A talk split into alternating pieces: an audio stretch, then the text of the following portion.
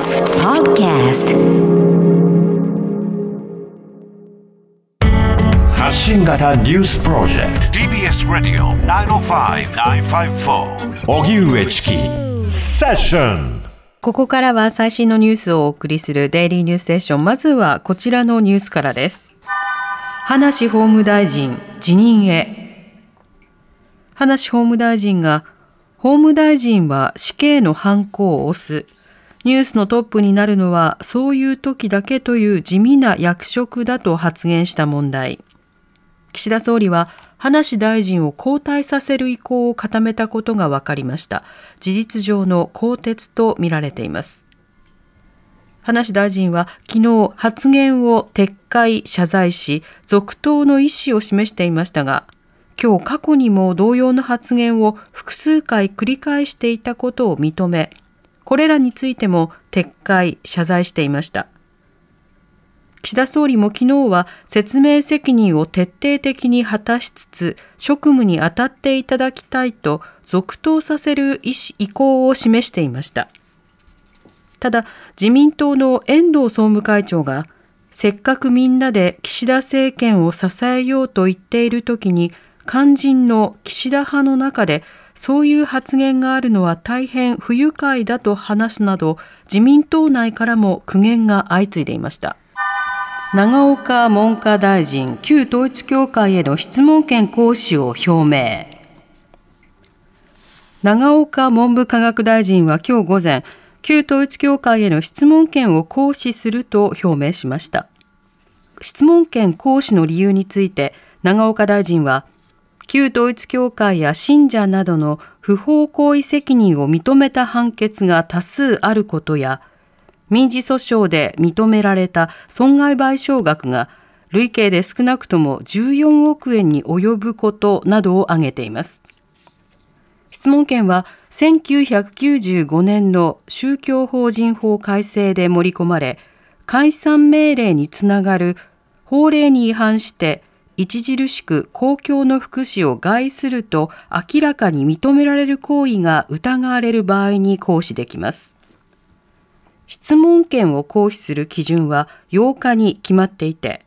旧統一教会がこれに当たると判断した形で行使は規定ができて以来初めてです。旧統一教会は TBS の取材に対し、政府の方針に従って誠実に対応させていただきますとコメントしています。アメリカ中間選挙未だ確定せず、アメリカの中間選挙は開票作業が続けられていますが、連邦議会の上下両院ともに民主党、共和党のどちらが多数を取るかは確定していません。CBS テレビによりますと、日本時間今日午前10時現在で、定数100議席の上院は、民主党48議席に対して共和党が49議席となっています。また、定数435議席の下院は、民主党206議席に対して、共和党が213議席で、過半数の218にはどちらの党も届いていません。バイデン大統領が、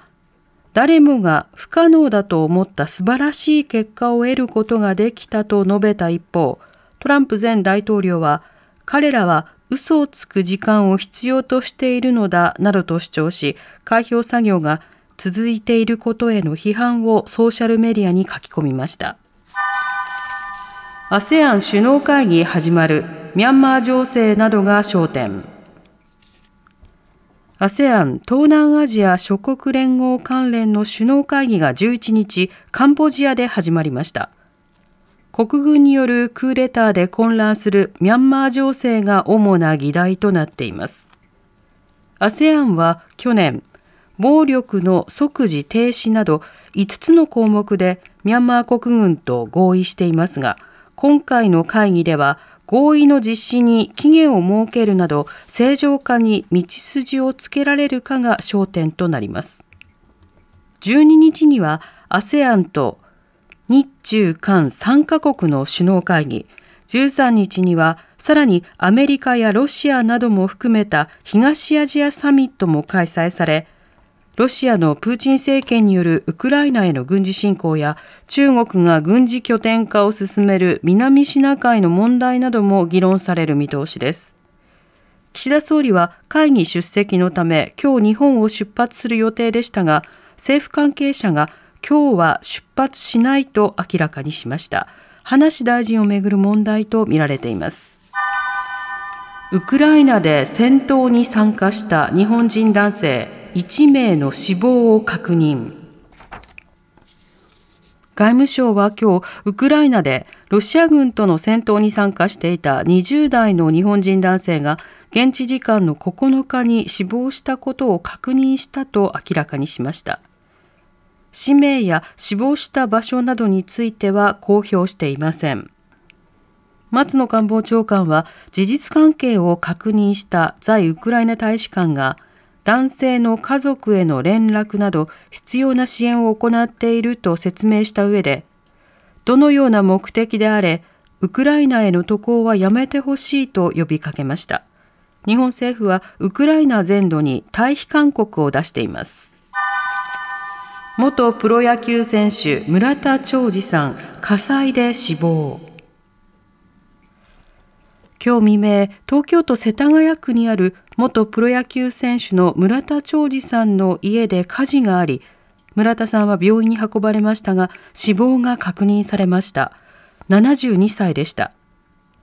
豪快な投球フォームマサカリ投法で知られる村田さんはプロ野球ロッテのエースとして215勝を挙げ2005年に野球殿堂入りしています。警視庁や東京消防庁によりますと、火事があったのは世田谷区成城の村田さんの自宅で、今日午前3時過ぎに火が出て、住宅の2階部分が焼けました。村田さんは2階から運び出され、病院に搬送されましたが、死亡が確認されました。死因は煙を吸ったことによる一酸化炭素中毒とみられています。